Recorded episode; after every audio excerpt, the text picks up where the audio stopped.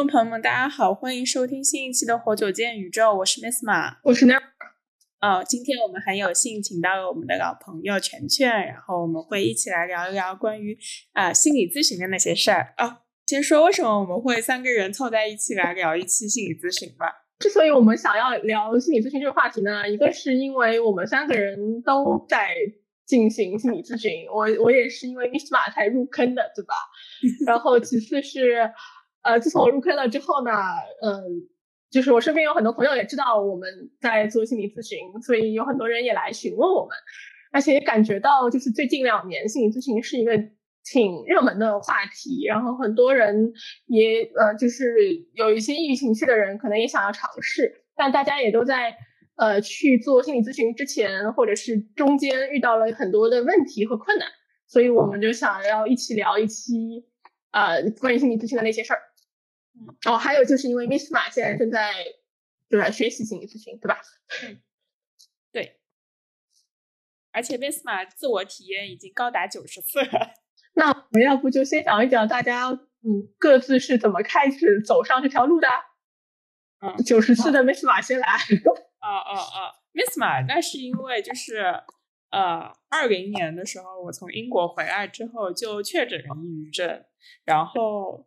嗯，就当时是因为我写不出一篇论文，然后我觉得写不出论文其实很正常，但是我自己能感觉到这一次写不出论文非同小可。就是有一天晚上，我就我记得是六月初的一天晚上，呃，我在我爸家，然后我躺在床上，就和呃就和全全说我不对劲，全全你还记得吗？呃，但是我记忆好像没有一下子看到六月。我记得你一开始是怎么样感觉到不适，然后犹豫了很长时间才去心理咨询，然后又犹豫了一阵子才去的医院。嗯，是的。但呃，你还记得我是怎么犹豫犹豫了的吗？我就我记得一开始的时候，应该大家都会有这样感觉吧，就是你不确定自己有没有到那个需要去医院或者是心理咨询的程度，然后你就想用之前自己很习惯的方式来进行自我调整。当你发现这过程可能不奏效的时候，你就会想，是不是这次的情况不一样？那有没有什么别的办法可以尝试？嗯，是的，是的，是这样子的。所以就到那一天晚上的时候，我就觉得我真的不行了，我一定，我我觉得我一定出了问题，因为过去我所有让自己回归正轨的那个方那个呃方式都尝试过了，但是都没有用，我就是。怎么样都没有办法开始那篇论文。是无论如何，就是我觉得我就算是被退学，我就算是错过了，比如就是要开题的日子，错过要中期的日子，我都无所谓了。我都想，我都想要放弃它。然后我当时整个的情绪就是非常非常的低落，甚至有自杀的念头。嗯，然后觉得生命毫无意义。所以我就觉得我不对劲，嗯，然后我就跟那一天晚上，我就跟全全一起在某某心理咨询平台，在某某心理咨询平台找了一个咨询师，然后当时我是觉得这个咨询师他很面善，然后和看起来很温柔，很好相处，所以我就选定了他，嗯，然后这就开启了我心理咨询之旅。所以你的心理咨询是一直都没有间断过，是吗？从那个时候开始？呃，中间间断过，因为我现在换了一任心理咨询师，然后中间可能间断了三四个月，因为当时和第一任心理咨询师，就是我觉得，呃，他能够帮助到我的部分就到这里了。嗯，我觉得这个也可以之后说啦，就是啊啊，现在说也没有关系，就是我觉得。呃，心理咨询师他不是全能的，他不是可以，他不会不会有一个心理咨询师，他可以解决你所有的问题，因为人和人之间他有他的匹配度的，比如说他可能可以帮你解决某一部分的问题，呃，因为他很擅长，或者他的人格特质很擅长来帮你解决你的人格特质方面这样子的问题，但是不代表他可以帮你解决你。的所有的问题，所以当时我觉得，呃，我已经到了和那个咨询师可以结束的阶段，然后我就结束了，嗯，然后我又开始了第二任咨询的，呃，第二第二轮的咨询，是因为，呃，当时中间那三个月我还是挺稳定的一个状态，然后我我正在好转，也在吃药，嗯，但是有一天是因为我我因为我的狗和别人发生了冲突，然后那个冲突让我觉得，就是那个是我很常见的一种和别人发生冲突的呃方式，而且就是。我的心情久久不能平复，那件事情可能让我气了有一个礼拜，然后我就觉得我太不寻常了，因为其实那是一件很小的事情，但是我生气的那个程度已经呃超出我的耐受的情况，而且我发现每当我因为就在小区里面发生的，然后我每当我经过那个呃发生冲突的那个地方，我就会紧张，嗯，然后我觉得。这很反映这一件小事，很反映我的人际互动的模式，所以我就觉得我可能有必要进行再一轮的心理咨询。我想要解决一下，呃，因为第一轮咨询其实很大部分在解决我的原生家庭的问题，然后这一次我想要多解决一下我的人际互动方面的问题，所以我就。嗯，又找了一一任心理咨询师，然后这一任心理咨询师他是精神分析方向的。嗯，我之前一任他是人本主义流派的，嗯，心理咨询师。嗯，差不多就是这样。嗯，那我状况和你有一些相似，就是我第一轮开始的时候也是和原生家庭相关的问题比较多。虽然我当时一开始的时候是在学校里做心理咨询，因为我们当时学校我记得是可以。呃，视你的情况而定，一般大家都会以六次为一个周期去进行免费的咨询，然后学校会声称这个咨询师是比较专业的，然后帮你保密。我记得我一开始的时候是因为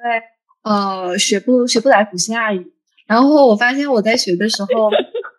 会会骂自己，就是当我做题的时候，笑不要笑呀，你真实的呀，就就是我那学期我可惨了，又要学古希腊语，又要学拉丁语。而且周围很多人都出国了嘛，就人际关系的模式发生了很大的变化。我发现自己就学不会这些东西，然后在学的时候呢，就会很沮丧，然后会就是在内心里骂自己，然后自我评价开始变得很低。我就想，反正学校有这样子的一个机构，那我就去试一下好了。其实我在当时对心理咨询没有特别好的印象，虽然我之前没有接触过，但是我总觉得咨询是很有局限性的。我会觉得它对于一些形而上的问题没有任何的解决方式，它就是一种技术。然后呢，我就想要去挑战一下它，嗯，加上也不用花钱，对吧？然后我就去了。结果去了之后，刚开始几次我心态都很稳定，因为我并没有真的觉得那个咨询师能够帮到我什么。但是后来当我们开始做一些就是原生家庭的梳理的时候，我突然觉得就好像发现了一座冰山，就是。就是我，我发现原生家庭的这个问题是，当你没有去想过的时候，你会觉得自己的父母或者自己原先的模式是非常正常和平常的，就好像每个人都是这样。但是，一旦一旦有一个人和你一起开始梳理，呃，他帮你列一个图表，或者是让你回忆起一些你过去发生的事情，你会通过你自己的叙述，还有他的反应，判断出来，其实在那个模式里有一些非常不对劲的东西。嗯。然后我就在这个过程中，呃，发现其实是有很多潜藏的问题的。但是因为六次咨询已经到了，所以我就结束了。我记得是在第二年的时候又开始了一轮咨询，因为那个时候我感觉自己状态又变得不好了。嗯，但是那一次主要也是和和家庭环境之类的有关吧。然后我现在其实在进行我的第三轮咨询，已经有二十几次了。我是在出国之后发觉自己的状态，呃，没有办法马上通过自我缓解进行调整，嗯，然后就觉得也没有必要硬扛，应该在需要寻找帮助的时候去寻找帮助，嗯，所以我就正在咨询中。嗯嗯，哦，我我想要补充一点是，我觉得。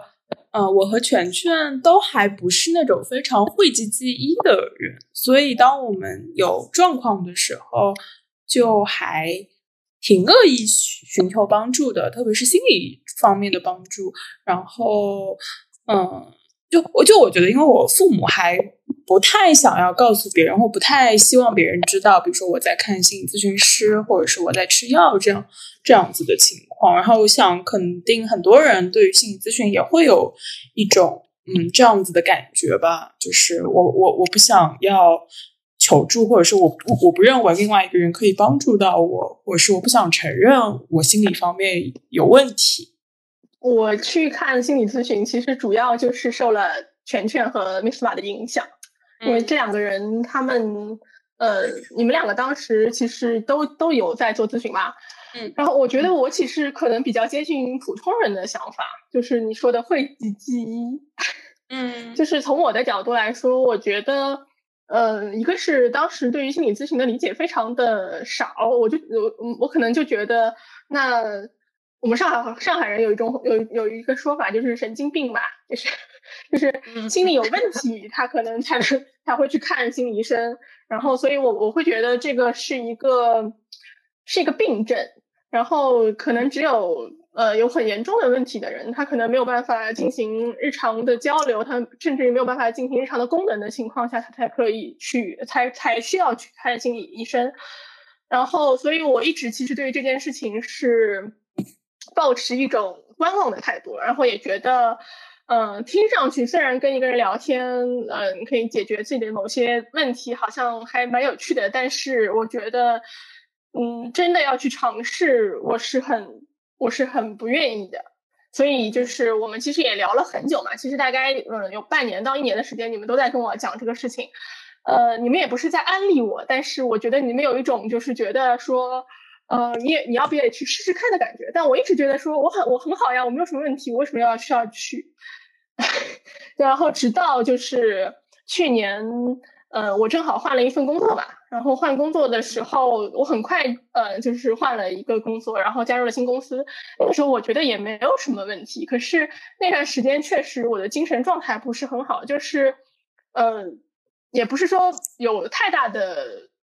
就是太大的事情发生，就觉得没有什么事情发生，可是那个时候就很容易生气，然后跟呃朋友相处的时候，经常容易发火，或者是对自己也很。就是经常，因为我本身就是一个自我评价有点低的人，然后我经常会嗯进行一些自我评判，然后在那个那段时间好像特别的严重，然后我当时就跟我朋友聊了一下，然后也跟你们聊了嘛，然后你们其实当时也就是建议说你要不要去做一下咨询，但是我当时就想说不不需要呀，然后我这么多年来我我。我非常擅长知道说这个事情应该怎么来处理。我比如说我再去学一个什么东西，或者是再换一份工作，或者是再开启一个什么事情，我的状态就又会好起来，这件事情就又会解决。我我觉得，我觉得以我的经验来说，这个事情是肯定可以成功的。所以我当时就想说，可以的吧，这个就是我不需要去看咨询。但有一次我跟我一个朋友聊天。我那时候就刚他跟他开玩笑，我就跟他说：“我说我最近状态真的很不好，然后如果我要不是最近亏了很多钱，我可能就去看心理咨询了。”然后我朋友就跟我说：“你你你就去看吧，你你他说你你这些钱我可以来帮你出，然后说你十年之后再还给我，我我愿意替你出这笔钱，你去看心理咨询了。”然后我当时就觉得，嗯，我当时就觉得啊，天哪，这个人就是他愿意这么支持我。然后我那个时候，我瞬间感受到我对自己的不支持，就是我觉得我都不愿意花一次的钱给自己，就是几百块钱，让自己去看一次咨询。然后我觉得我自己对自己怎么会这么差？然后那个时候我就觉得，有人愿意对我这么好，那我也应该对自己好一点。所以我当下就觉得，嗯，我可以去试试看。然后我就去，去也是在某某心理上 约了一下。然后我继承了 Miss 瓦的咨询师，然后那个 Miss 瓦的第一任咨询师就是我现在的咨询师，然后我就去开始了我现在的咨询。哦，你你没有讲，就是那一天晚上临门一脚。啊，对对对对对，就是那天晚上，然后我那天晚上决定我要去看咨询了嘛，然后我当时就跟就跟 Miss 马和晨晨说，我说我想去看，然后 Miss 马就说你现在立刻马上。把那个某某心理的 app 打开，现在就约，现在把就把钱付了。他说这样子你你才有可能去看，不然你你明天早上醒过来，你一定会觉得你好了。是的，就是你你又可以了，你就这件事情又不需要再再做了。然后我当时，我现在觉得他讲的真的是很有道理。因为确实有很多朋友就第二天早上起来就就好了，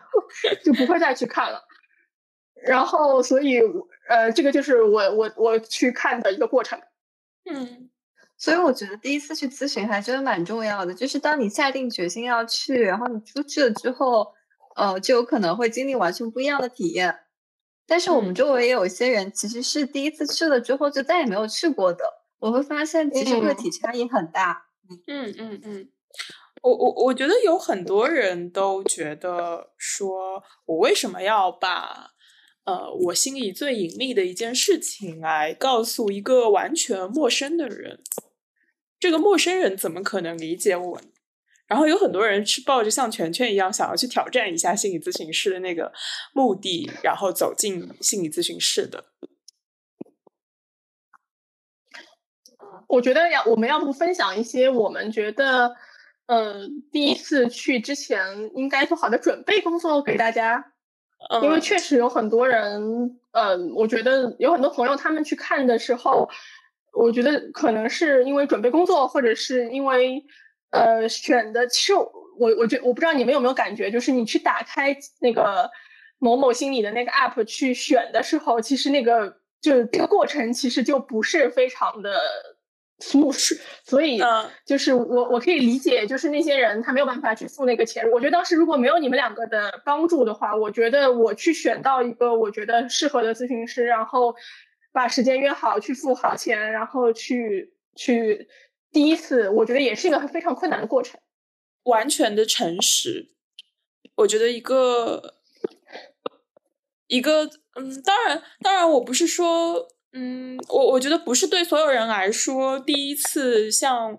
第一次走进心理咨询室就可以完全的打开自己，然后袒袒露自己最痛处的地方，不是对每个人来说都这么容易的。但是我觉得，如果你嗯做好准备，然后相信咨询师，我觉得相信很重要。然后你相信他会起效，相信这个人他有专业的知识。然后他对来访者有爱，他可以帮助到你。我觉得这个信很重要。圆圈，你觉得呢？嗯，我觉得是对自己的情况的觉察。就是我回想一下最近一次，我为什么会选择去心理咨询？因为其实我在去之前也做了很长时间的心理斗争。毕竟这一次要自己开始付钱了嘛，对吧？而且不是这次就能结束的。对我来说，还是会有一些经济上的负担。嗯，然后我就想说，那一阵子我犹豫了很久，我其实一直在试图找到一个可以自己解决问题的办法。当然，不是说我选择去咨询是因为我已经走投无路了，而是我在当时，呃，在一些非常艰难，就是留学期间感觉到孤独，以及没有人能够帮你去呃进行排解，或者是能够倾听。还有很多包括饮食、作息方面行为的变化，然后我当时就觉得，其实我不需要自己去承担这一切，因为如果你要去改变的话，就意味着你需要自己去很缓慢的进行探索，然后你要承担所有的这一切的压力以及可能到来的结果，即使这个结果是好的，但是当你已经处在一个非常极限的状态下的时候，就会让你感觉到非常的疲惫。然后我在那一刻就觉得。嗯，其实可以找个人来帮一下我。如果他能帮到我的话，那就再好不过了。我记得当我做出那个决定，然后去某某心理 App 上约了线上的咨询师之后，其实我是感觉到非常的释然的。就是在那一刻，我就觉得我做了一个正确的决定。我我感觉我内心里有一个就是声音，很感谢我自己，说就是嗯，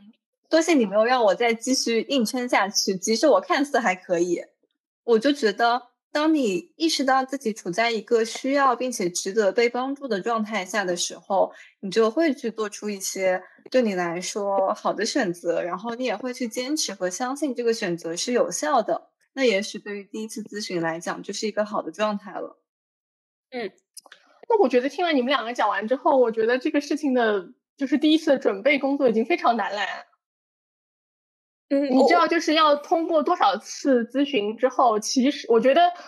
呃，首先一个人对自己完全的诚实和对他对对一个陌生人诚实这件事情就已经很难做到了。其次，一个人要去觉察自己处于一个要被受帮助，或者是他愿意去倾吐对自己这样子的一个觉察，这已经是一个非常非常难难的事情。这也需要我觉得需要几十次的心理咨询可能才能达到的效果。嗯，我我觉得确实是的，就是讲真，在座的三位都是咨询师、心理咨询师最愿意碰到的来访者。就是有足够的觉察力，对咨询师相信，对咨询这件事情也相信，对咨询如何起效也了解，真的是就是最好的来访者。呃，某种程度上，我们已经帮咨询师做掉了很多他的工作了，因为其实咨询师在前期。嗯，三到五次的这个 session 就是在建立关系的一个 session，呃，一个过程，然后是帮助咨询、帮助来访者调整到我们进我们第一次进入咨询室的时候那种状态。其实这个工作应该是咨询师来做的，但我们因为太努力了，所以我们自己已经做掉了。那你知道在什么样子的情况下，就是那？一些人会选择去进入咨询，但是他可能没有完全想清楚，比如说这个咨询会给你带来什么样子的帮助，然后你要以一个什么样子的心态去咨询呢？我不知道，我只知道，就是我我只知道咨询之所以对我们三个很有效果，就是因为我们前期准备准备的很好，是因为我们犹豫了很久，对吧？我觉得不是的，我觉得不是，我觉得不是，我们犹犹豫了很久。我从我的经验来说的话，我觉得你们给我做了很多的科普。嗯，就是就是我那个时候问过 Miss 马嘛，我说我怎么判断这个咨询师是不是专业的？然后我记得那个时候 Miss 马给过我建议，一个是他就说什么，你当时你去选的时候，你选一个你你觉得看上去面善的，你可以信任他的。然后因为我的咨询师是 Miss 推荐我的嘛，所以就是他天然他有他的背书，所以我对他可能信任感会更强一点。其次，他就跟我说，嗯，比如说这个咨询师他是不是遵守伦理啊？然后他对于时间的掌握啊，这些，就我我自己，所以我觉得我确实就是就如 Miss 马所说，一个是我我呃我当时我觉得我自己已经是一个非常完美的来访者了，同时，呃，我们去就是我开始的那个 moment 和我们。嗯，开始去工作的那个状态，其实也已经非常就是就是接近完美。然后，所以我所以我一开始的咨询的体验是非常好的，然后也导致我对于这件事情就是非常的相信和推荐。所以我就推荐了很多的朋我的朋友去。但后来，其实我从他们的反馈当中，或是他们呃的脱落当中，我也逐渐感，就是最近其实我对心理咨询的。看法是有很大的变化的，就是我我我逐渐意识到这是一件非常非常困难，以及它并不是一个对每个人都有效果的事情，甚至于我觉得它可能是对于大部分人来说是没有效果的事情。嗯，这一部分要不再展开讲讲？就是是在什么样？你觉得他们有有什么样子的共同点吗？呃，会产生脱落，然后他们或者说其他一些人在第一次咨询之后，对咨询的感觉是什么样的？呃，我觉得分两两两个情况，一个是有很多人他们来问了我之后，他们嗯，在我首先他们都会希望我把我的咨询师推荐给他们，但因为这不是一个私教嘛，对吧？它不是一个就是健身教练的关系。就是 Miss 马可以把他的咨询师推荐给我的时候，那个因为那个时候他已经结束了他的咨询，然后我我们那个咨询师他相对来说是呃，他非常看重伦理，所以他他是不接我认识的人的咨询的，所以就是我好像就是因为很多人来问我的时候，都像就是让你推荐一个。医生一样的，或者是推荐一个 Tony 一样的老师，就是哎，你做的不错，那是不是能够推荐给我？所以，那当当我我当我不能推荐给他们的时候，我会建议他们去呃那个 app 上自己找的时候，他们就很多人就是会产生一些呃，就是觉得找的很不方便啊，或者是他不知道应该找谁啊，或者是他就觉得呃，他不知道应该呃找，就是。对，怎么找？就是他们会有各式各样的问题，他可能需要你手把手。然后，但是就算你手把手给他教教完了之后，他们可能就是那因为这个这个咨询师你没有没有相处过，你也不知道这是个什么样情况。然后他们第一次去了，他们呃有，所以有很多人就在这一步就结束了。然后就很快的第二天醒过来，他们就好了，嗯，然后这件事情就过去了呀，这件事情过去了就不需要了呀。然后这个是一种情况，还有一种情况是，确实也有一些人，就是他们选择了开始他们的咨询，但我我自己听下来，我觉得他们的初期体验都不是很好，他们的感受一呃一个都是说，呃，就是我我在说，然后咨询师好像不怎么说话，然后呃，那我我要他干什么？还有的人会说，就是我说了很多，然后呃，我已经把我所有可以说的都说了。第二次我再去的时候，我就觉得他应该说一些什么，但是他还是没有说什么。那他到底要怎么样？就是呃，就就会这样子。还有的人就是，我觉得好像我自己听下来，我觉得他们跟咨询师产生一个就是要达成那个安全感和一个互相信任的那个工作模式，是一个非常非常困难的状态。我我听下去，大部分人是没有办法达成的。嗯，是的，尤其是在一开始的时候，咨询师其实不会给你太多的回应，因为在整个咨询的过程中，还是以你的叙述为主。那如果你本身就对他，呃，对他完全不熟悉，他是一个陌生人，然后你们又没有办法产生连接的话，其实就很容易感觉到对方是冷漠的，或者他没有给你足够的支持，进而就不会再去了。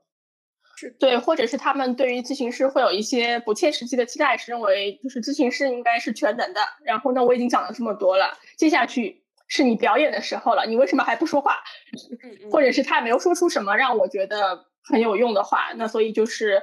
我觉得很多人他们会在第一、第二次，就是在前五次的情况下就脱落。嗯嗯嗯，所以，我我有的时候也很困惑，我是觉得是这些咨询师的能力不行呢，还是怎么样？就是因为我确实我咨询的经验很少嘛，所以我我也不不明白，就是很多人他们到底发生了什么情况，我也不明白，某种程度上，嗯，但是呃，我我可以这么说，因为我现在是一个热线的接线员嘛，然后我遇到的最多的情况，然后给我的反馈也是最糟糕的情况。一般是他有一个很明确的问题，他会跟你说我怎么怎么怎么怎么怎么怎么了，然后他的意思就是你看现在就是这样一个局面，好，你来说我应该怎么办？就是他就是说你来你来帮我解决问题，他就像就是他有一种把心理咨询师当做就是修水管的工人，就是你看我这里水管坏了，OK 你来修。就这样，就是他会他会把你领进家家门，然后指给你看，说水管这里坏了，然后他就会走开，他自己做自己的事情，然后他就让你在那儿修，就是就是这样的感觉。他就是想要找一个修水管的工人，他就是，但是心理咨询是一件合作的事情，所以他不可能直接把一个问题抛给抛给咨询师，然后咨询师就自己在那里工作。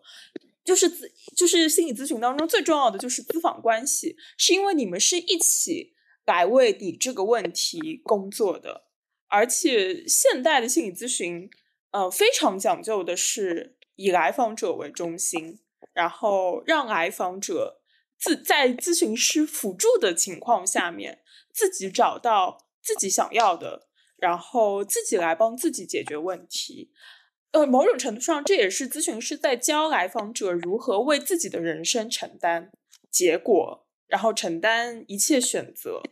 嗯，是的，我能感受到，在和一个咨询师进行长期合作，并且建立起关系之后，他在咨询中所给予我的那种反馈的模式，会慢慢的内化进我自己的头脑中。就比如说，我的头脑中会浮现出咨询师。问的一些问题，像他会问你你现在的感受是什么，或者你怎么样看待现在的自己，类似于这样子的问题，其实会慢慢形成，就是变成你自己的思维模式的一部分。嗯嗯嗯。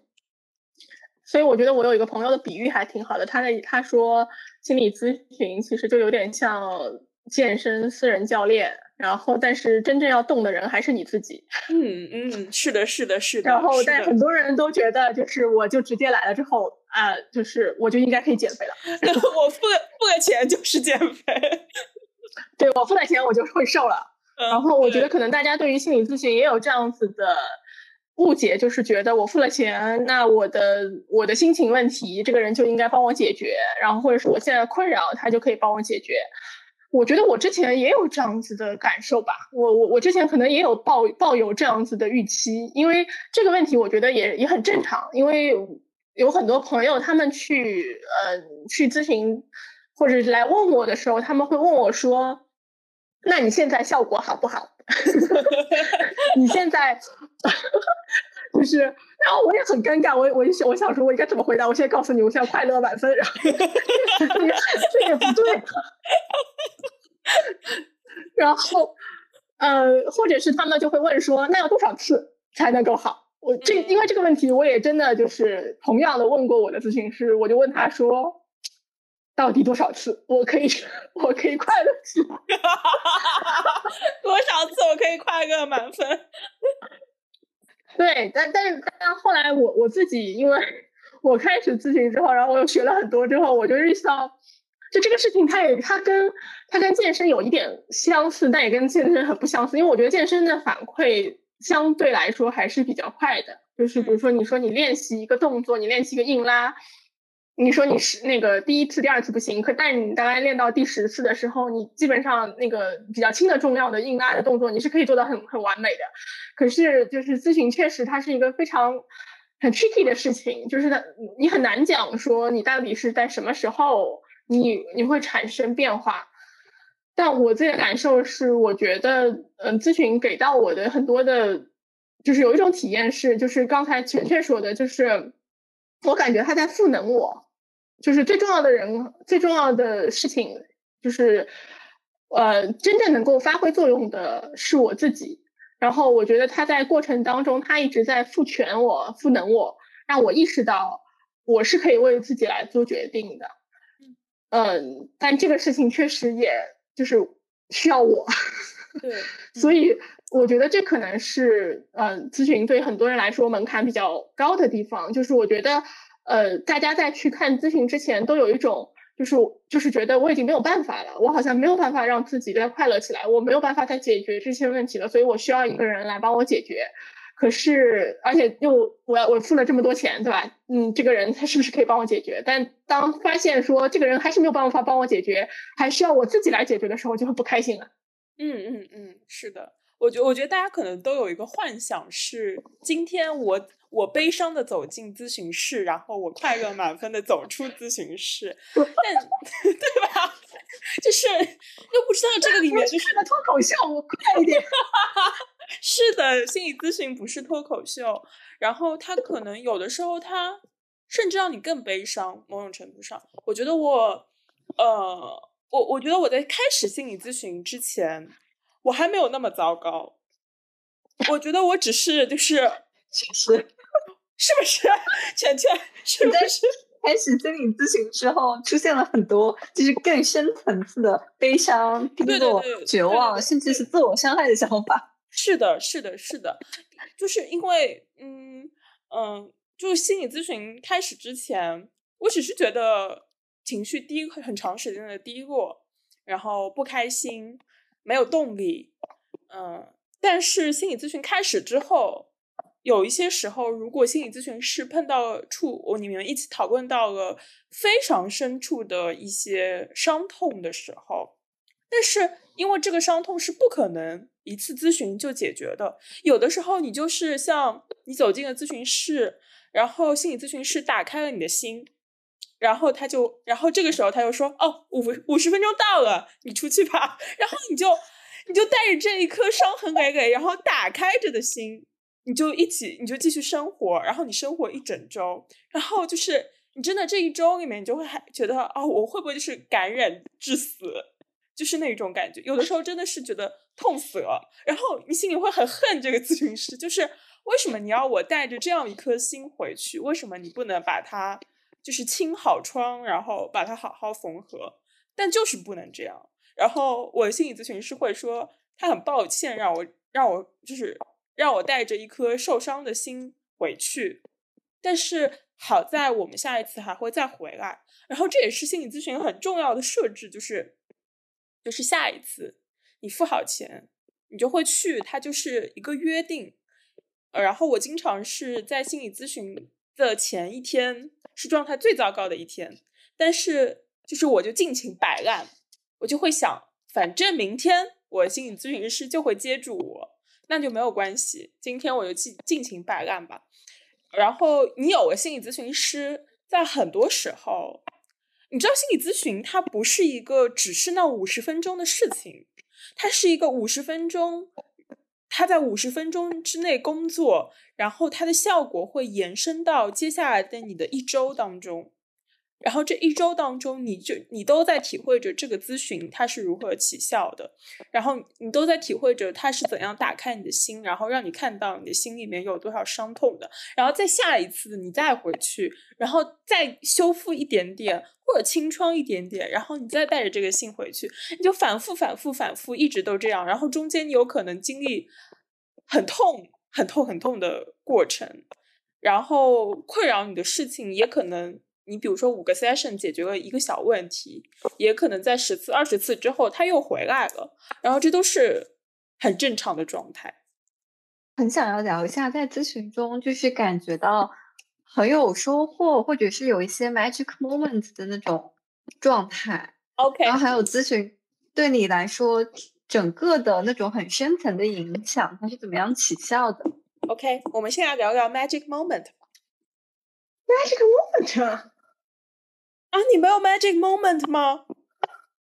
怎么了？没有也可以啊。这要什么？要比吗？我觉得其实我的 magic moment 还挺多的，可是我我很难就是，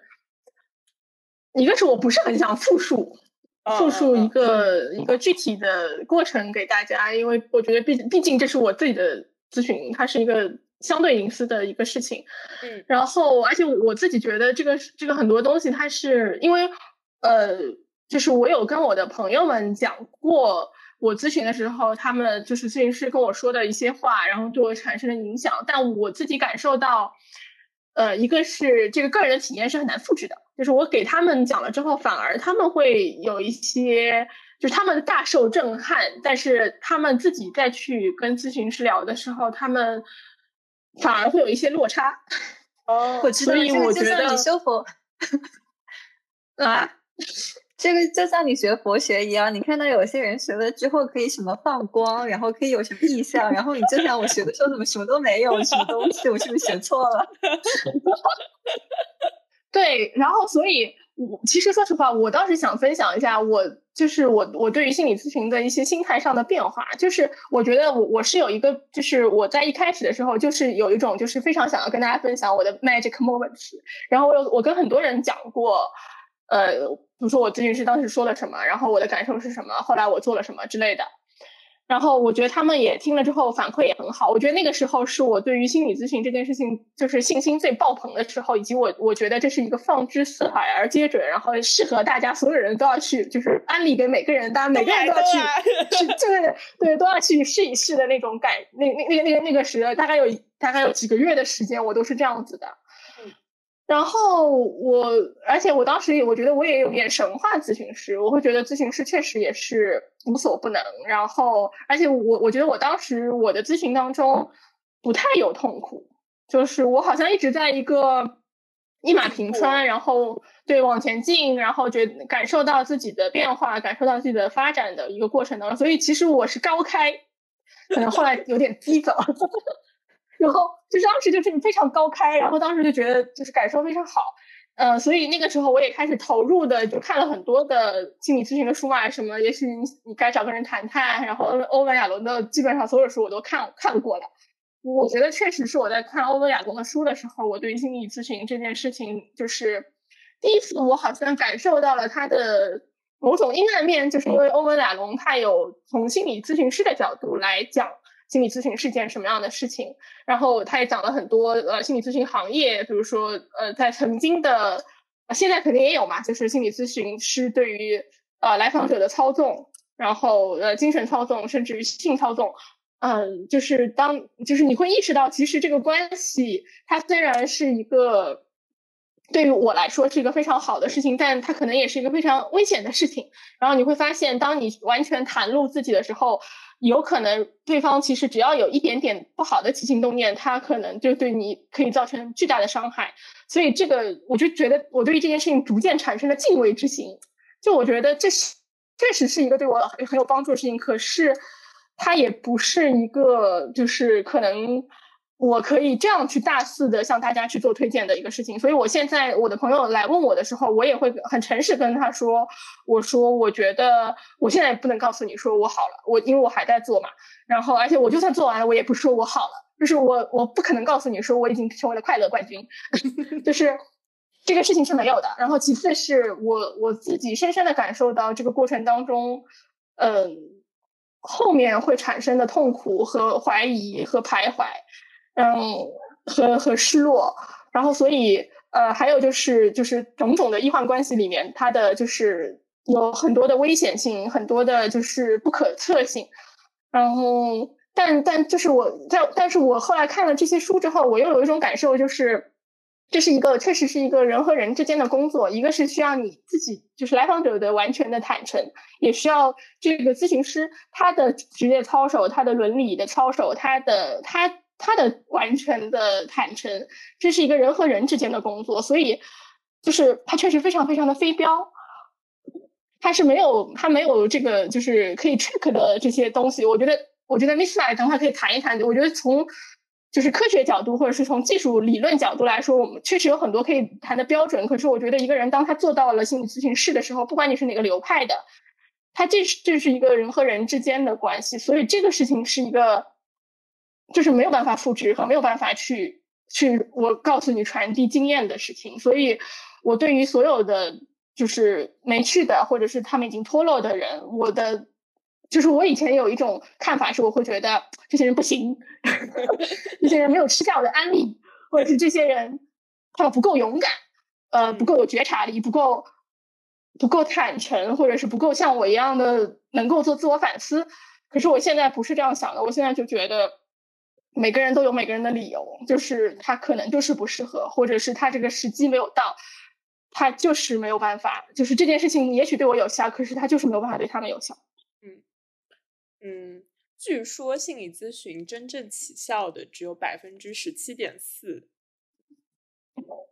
是一个非常低的数值。所以，嗯，然后对于初期的心理咨询师来说，可能觉得脱落是，特别是在最初期的脱落，可能是一个非常。就是很受伤的一件事，很受打击的一件事情。但我记得，就是我在某某平台上课的时候，有一个同学告诉过我说，嗯，她的丈夫曾经去看过几次心理咨询，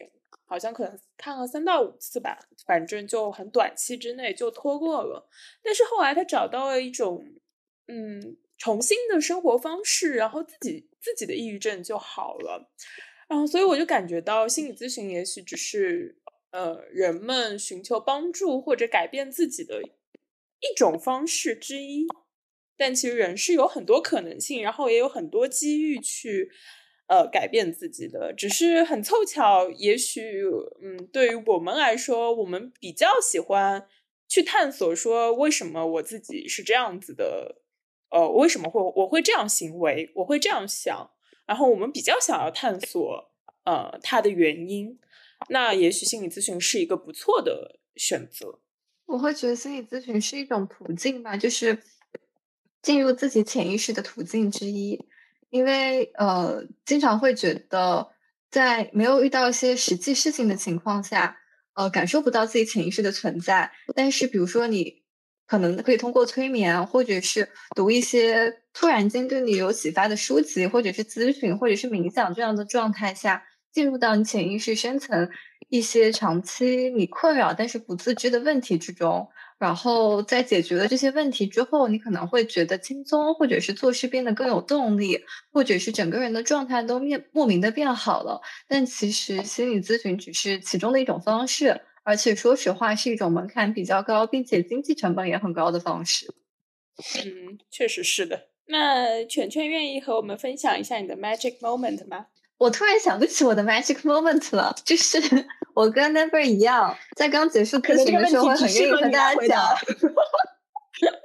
但是我能想起来我在咨询过程中的一些怎么说状态的变化，就是我能回忆起一些连续的 magic moment。就是当我的咨询师长期以来都一直，呃，对我进行情绪情绪状态的询问的时候，因为我其实主要的困扰之一是我对于我自己的情绪的就是探索很差，然后哦不对，我对于自己的情绪探索不是很好，然后呢，我的情绪表达也不是很好，我经常会感受不到我当下的情绪是什么，嗯，因为我会倾向于对它进行掩盖，所以我的咨询师长期以来做的一个工作就是问我说，那你现在的感觉是什么呢？或者说你有什么样子的心情？然后你想对自己的某种情绪说什么样子的话？我记得我在一开始的时候听到这样子的问句，会感觉很困扰，或者是感觉有一些烦躁，因为我就是没有什么感觉啊，我就是想不到什么，但是我不知道他为什么要坚持问我，而且我觉得这个问题是一成不变的，我觉得是一种套路。嗯嗯嗯，是的，嗯哦，但是后来我嗯不知道从什么时候开始。可能是因为一直在做这样子的一种练习，并且这种练习在咨询室以外的地方其实也会起效，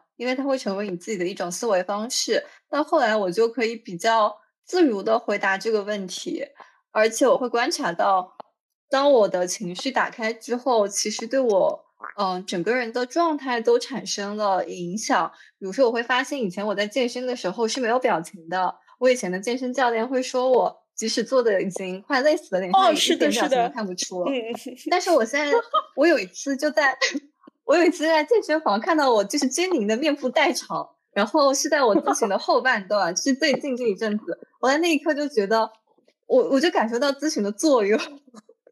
就是当他通过一些持续进行的对你情绪的询问，他用了某某某种技巧。呃，来对你发生改变的时候，你就会在你生活的其他方面也观察到这样子的变化。我觉得这种长期的坚持，还有咨询师和我都相信这种方法能起作用的这个东西还蛮神奇的。嗯嗯嗯嗯。哦，那我的 magic moment 可多了。呃，我记得最近的一次 magic moment 是，呃，就是呃。因为我因为我在申请学校嘛，然后我被拒了好几个，然后然后我就跟我的咨询师说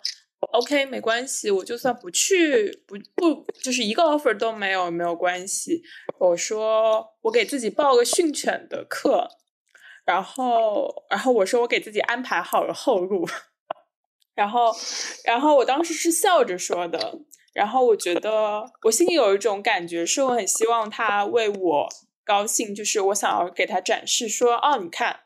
就是我很好的挺过了这一关，我很想向他展示我的成长，你知道吗？然后，但是他跟我说，他说，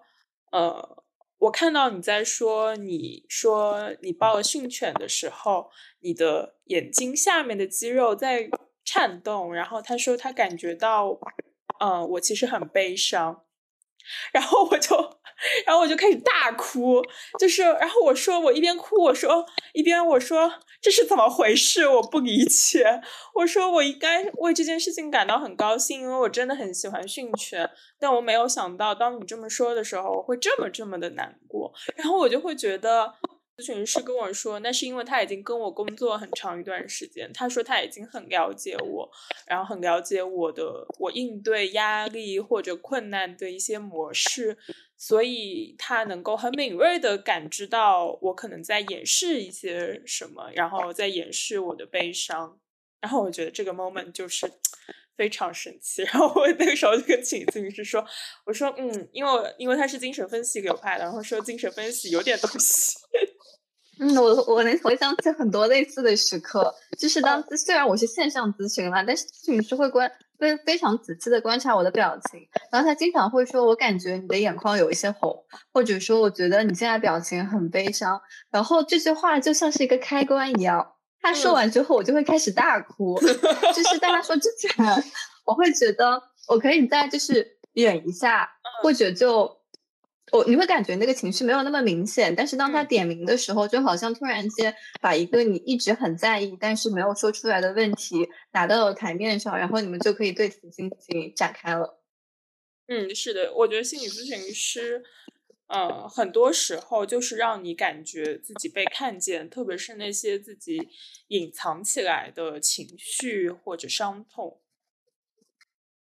其实我觉得刚才 Never 在说的时候，就是比较早的时候。嗯，不是说到你在看了欧文亚龙的书之后，感觉到心理咨询中有一些阴暗面嘛，然后会觉得呃。这可能是一个需要比较谨慎对待的一样东西，而且不一定会对每个人都起效。然后我在当时就觉得，这就是为什么我们会需要很多心理咨询中的设置，然后还有伦理准则。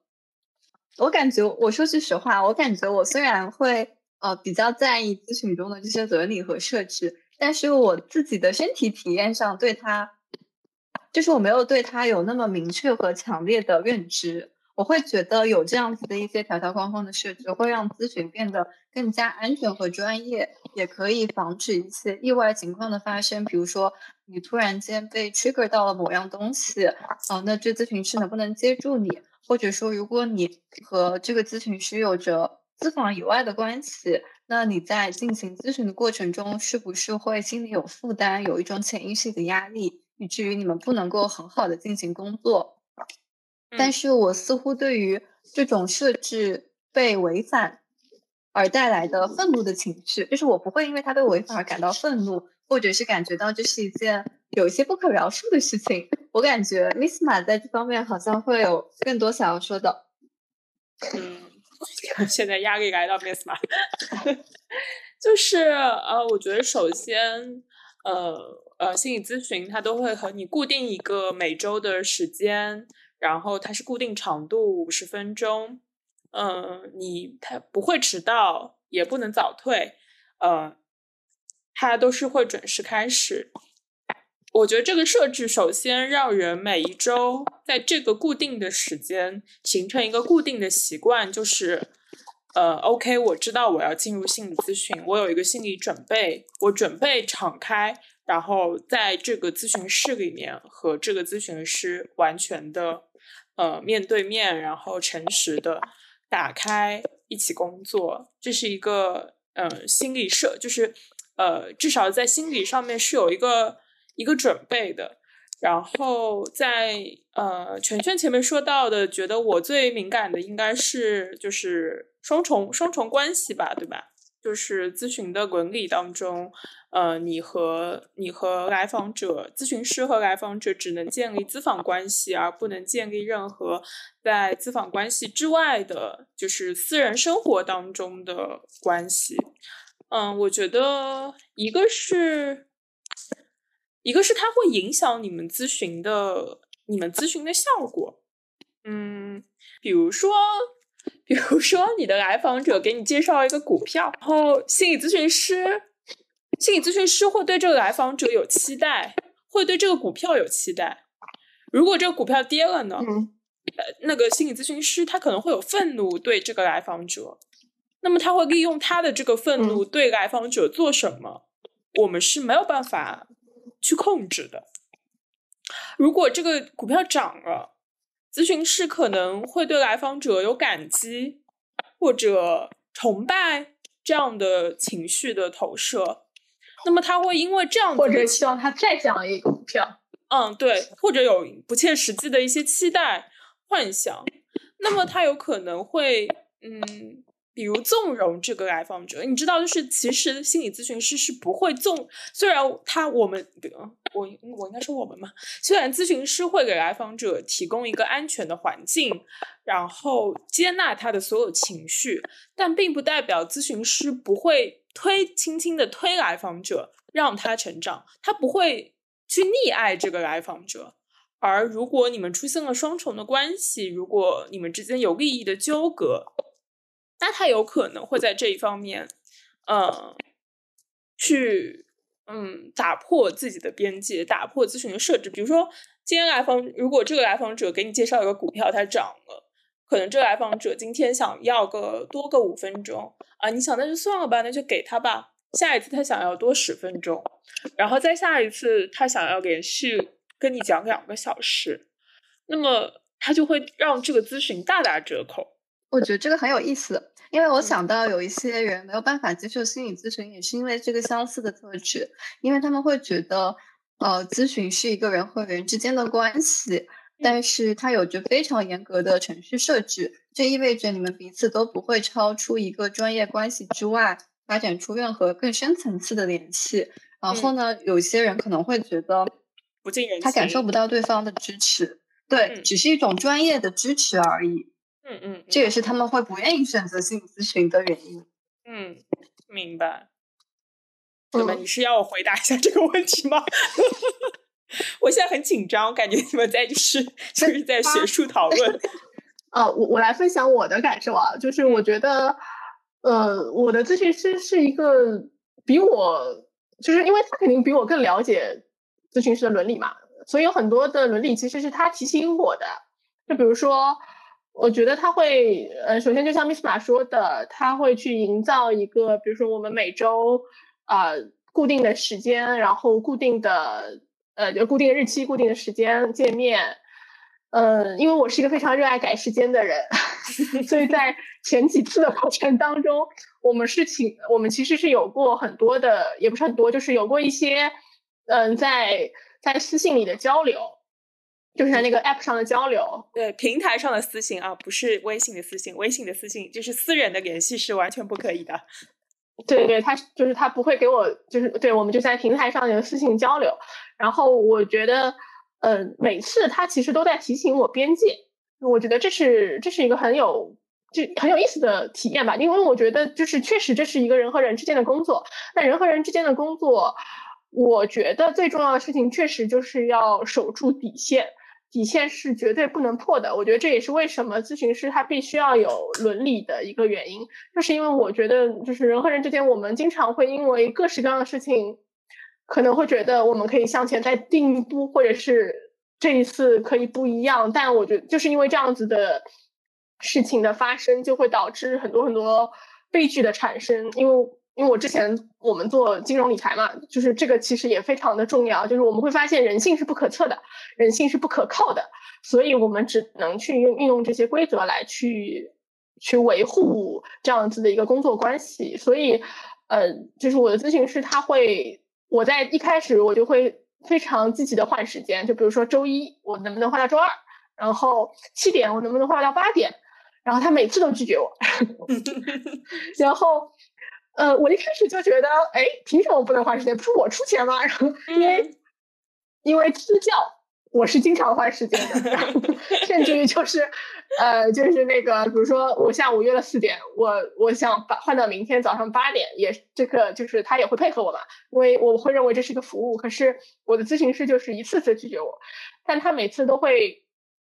呃，就是我们在讨论边界的时候，他每次都会把这个事情拿出来跟我讨论。以及跟我确定说你的感受是什么，以及他会问我说你为什么要去换时间？因为其实换时间也是意味着我对于我们这段关系的一种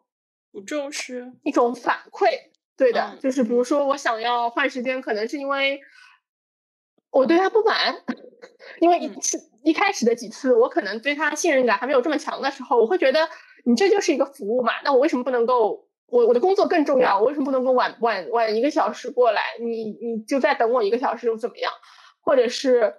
呃，就反正是有各式各样的事情。我觉得，我觉得这个就是咨询师在跟我每次的讨论和确认之间，我觉得这也是我和他的一个信任和安全的一个建立。我就会理解，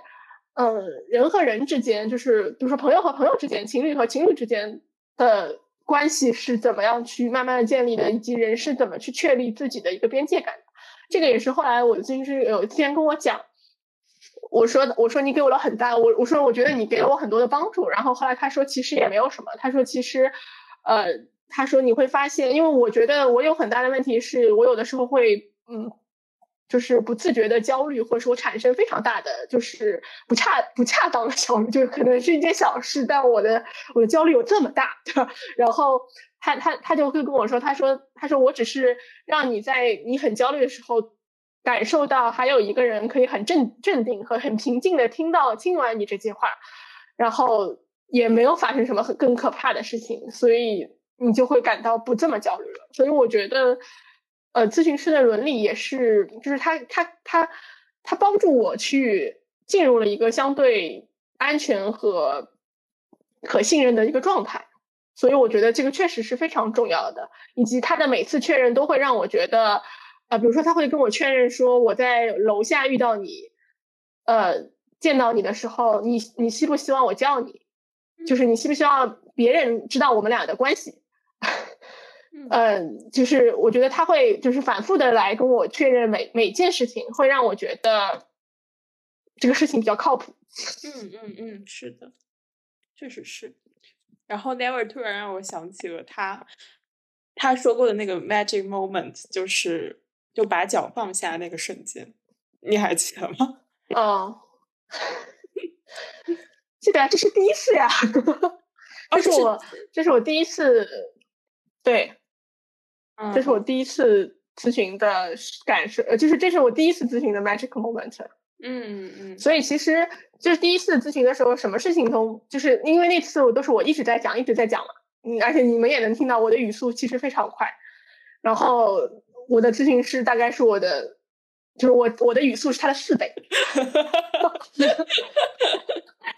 然后然后我就想说，这人讲话也太慢了吧，然后。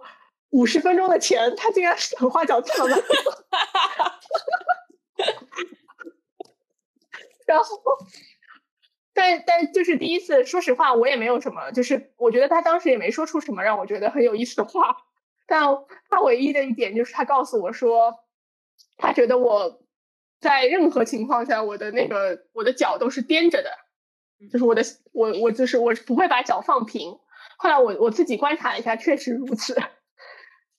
然后，所以后来他就跟我说：“你要不要试试把你的脚放平？”然后也从这次开始吧，我我就觉得，因为这个其实也是我后来学了正念之后，我就感受到这个其实是正念当中的一个一个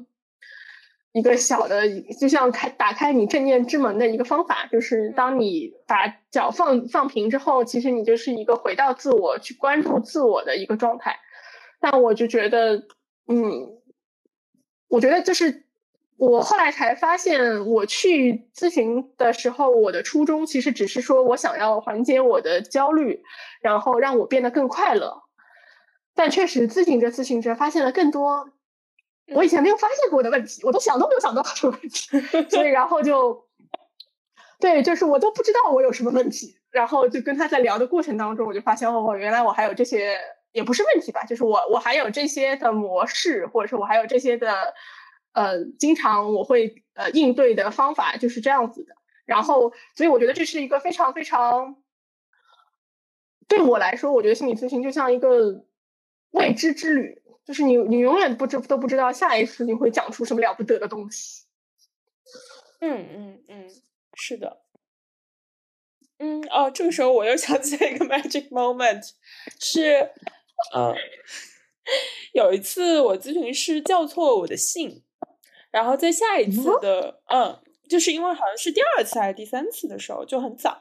然后，然后在下一次咨询的时候，他就，他就，他一开始的时候就告诉我关于就是，呃，就是他叫错我的这个姓这个问题，然后就因为，然后我们稍微讨论了一下我的感受之类的，然后就因为这个咨询，呃，就就因为这一件事情，然后我就想起了。呃，我的老师一直叫错我名字，就告诉他我和我老师之间的事情。这个 session 就开启了我们讨论关于我对男性权威的一些看法，以及这种看法是怎么样从我和爸爸的互动当中出现的。然后这就变成了一个非常贯穿我咨询当中的一个课题。然后我觉得那个就很神奇，就他就他就这样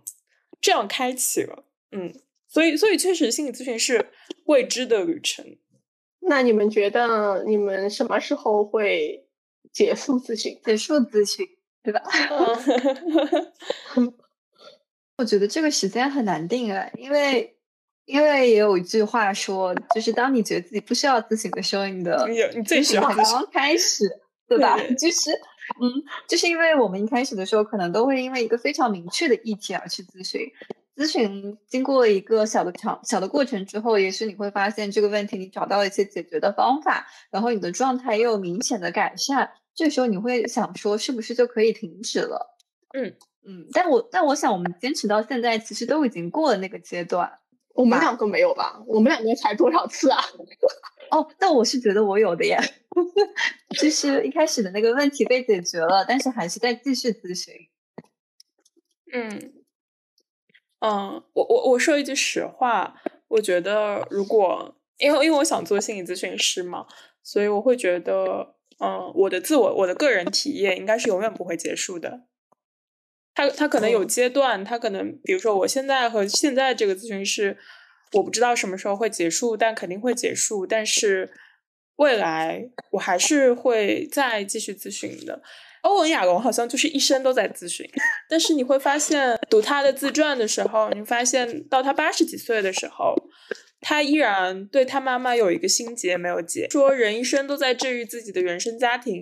诶，人一生都在治愈自己的童年，这句话也许是对的，但他并没有我们想象的那么绝望。就是我们不是只是在治愈，我们只是我们不是只是把病灶在移除，在。这个前进的过程当中，我们也在创造。我觉得我的感受是，就是我我我我在前两周，嗯，我一直把结束咨询当做一个成就点。嗯，就是我我的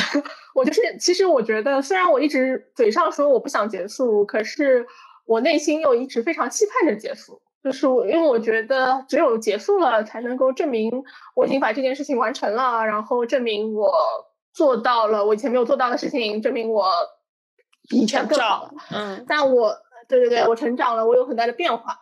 但我因为我上一次咨询，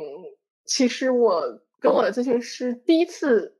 有了一些分歧，但这个感受让我就是。让我觉得我这次跟你们的谈话就是有了特别的意义。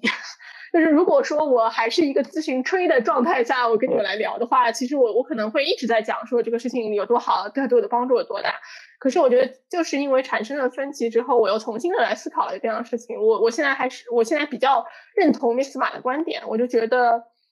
嗯，首先自我探索这条路是没有止境的，就是我们我们可能是终身都会在做这件事情的。那嗯，那什么时候结束？就我觉得这个事情，他可能我跟这个咨询师的那个咨询可能会结束，但嗯，我可能会，比如说我可能会去参加团体，或者是我觉得，甚至于我们现在的这样的播客，其实也也有点，说实话，有点像就是 A，就是那个互助小组嘛。嗯，就是我觉得，因为。我们是，我们是随时都不可，就是我们是随时都在思考的人，我们是很难停止去，去，去，去思考，去，去探索自我的人。所以我觉得这是一个终身的旅程啊，然后它是一个没有尽头的事情。所以，呃，所以我现在对他的态度，可能就是我觉得他可能就是一个终身的事情吧。我可能，我可能会想要有一个小组。但是我有的时候能感觉到咨询是有阶段的，就是是对，你可以预期到，比如说随着你你所在的位置的不同，然后你的工作发生了变化，你的健康状况发生了变化，你要面对的一些问题会以新的方式重新出现。但是也许在现在这个状态中，你会感觉到这个咨询师已经给了你足够的帮助，或者说给了你足够的能量，然后你可以开始去自己工作了。有一刻，我我会相信有那样子的一个时刻存在，就是。你会感觉到你可以独自开始为你自己工作了，那那个时候可能就是你和现在的这个咨询师暂时结束关系的时刻。嗯嗯嗯嗯嗯，是的。我我当时其实呃，我觉得，因为我觉得我是一个很，就是我我是一个有分离焦虑的人，然后我其实也很少会跟人有非常好的告别，但有一次我在思考我跟咨询师的关系的时候，我就觉得。嗯，就是他真的是在用他自己来给我做了一个非常好的示范，让我展示了人和人之间真实的关系应该是什么样子的。就是我觉我以前会觉得人和人要不就是我们要一起走下去，要不就是我们互相抛弃，就好像只有这些方，就是只有这样子的关系是让我感觉感到安全的。可是我后来发现，我跟我的咨询师就是我们两个知道我们注定会分离。然后我们也肯定会分离，我因为我们我们在一起就是要要要分开，对吧？然后但我们我们也对彼此没有任何的，就是期望和想要从对方那边得到什么，可是我们就可以互相的信任和支持，一起走一段路。我觉得这确实是就是我感受到的一一一段非常美妙的关系，所以。嗯，我觉得就是可能咨询就是就像就就像就像这样，就是我们我我未来之后我我会遇到其他的人和事事也是会这样子，就是有缘分的话我们就走一段路，然后或者会走很。要不要讲就是对于还想去咨询的朋友的建议？嗯。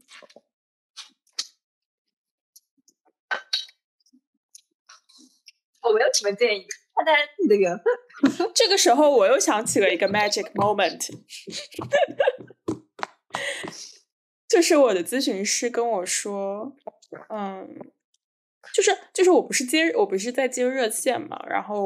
有的时候我我然后我有一次跟我的咨询师说我接热线接的很挫败，不是因为我没有帮到那个来电者，而是因为我觉得我告诉他的话我自己都没有做到。我咨询师就跟我说。嗯，告诉你一个秘密，有的时候咨询师告诉你的话，他自己也未必能做到。我我我觉得这个不是为了，嗯，不是为了让大家进入咨询的时候去质疑咨询师，说你告诉我的就是，就是比如说他告诉我一个一个话，然后我说哦，你自己做到了吗？不是为了让大家这样，是是因为我我想让大家就是可能想要去咨询的人。嗯，明白。你所面对的那个咨询师，他也是一个人，就是他是一个真实的人，而他也拿他虽然是有专业的，嗯，你可以说面具了，但他也在拿真诚的人性的那一部分来在和你对话。是的，你让我想到了我的 magic moment。你说吧，这是我和你们分享过的呀。我在上。前两次咨询的时候，快结束的时候，我和咨询师聊到关于身高的问题，因为在那次咨询里，我和他讲了我的优点，然后我就把我的一些优点写上了嘛，然后他就很想知道我的身高，他说这样子的话可以对你有一个更加全面的了解，因为我们一直都是线上咨询，我就告诉了他我自己的身高，然后我也问了他有多高，他就跟我说他只有一六零，然后我在那一瞬间就非常下意识的跟他说不用说只有啊。然后我能感觉到，哦，我要哭了。他就愣了一下，但是他马上就改变了说法。他说：“好的，嗯，我的身高是一六零。”嗯，就是在那一瞬间，我感受到，因为他长期以来对我的无条件的包容还有支持，还有我们共同做出的这些努力，然后在那一个瞬间中，我做出了一些非常下意识的反应，然后某种程度上也给到了他支持，但是。嗯，就是某种程度上，其实我是看到了他比较脆弱，或者是没有那么像咨询师完美的那种面相。可是我会会我会觉得那是他作为一个人很真实的一面，然后就反而会让我们的关系变得更加的，就是更加的扎实。嗯嗯嗯，我想不管是全全说的这个 moment，还是我说的那个 moment，我们都在那个 moment，呃，反而感觉到安慰。就是你感觉到你面对的是真实的人，然后他和你一样有弱点，呃，比如俄乌冲突爆发的时候，我咨询师，哦，我咨询师说他也感觉到很无力、很紧张，但他说，嗯，有些时候这些困难的时刻。之所以变得珍贵，是因为呃，我们在一起经历它，我们在这样困难的时刻感受到彼此的连接。然后，我觉得这是心理咨询最重要的部分，就是我们感觉到彼此的连接。所以，就是没有话要给那些人说，是吗？享受这一切，就是咨询是会有高山低谷，然后有时候会停滞，有时候会前进的很快，嗯。但你会有你的同伴和你一起经历这一些，然后享受这一切。我会觉得说，就是相信你自己内在的那个愿望，因为我始终相信说，无论你现在处在一个什么样子的状况中，是不是在一个人生的最低谷的阶段，其实你的内心都还会有一个很微弱的力量，是希望你向好的。嗯，那这个力量最终，如果缘分和时机到了，它就会让你去进入咨询室。然后你会慢慢的发现，其实你一直都拥有这样子的能量，在和咨询师的工作中找到自己的力量，呃，来让自己就是不再去受困于那样一个那么差的阶段中，所以就让一切自然而然的发生，然后相信你自己起伏的那个轨迹。嗯，Never，我觉得就是要永远对自己诚实吧，然后。我觉得无论是来访者还是咨询师，因为我看了欧文亚龙的书之后，我最感慨的地方是他到了八九十岁的时候，依然还在，就是非常诚实的面对自己，以及在你能看到一个人，他其实，在八十岁高龄的时候，依然有反思、有成长、有进步，就是就这个进步不是我们。我们就是很成功意义上说的这种，就是你你人生有什么前进啊那种感受，但你就能感感受到一个人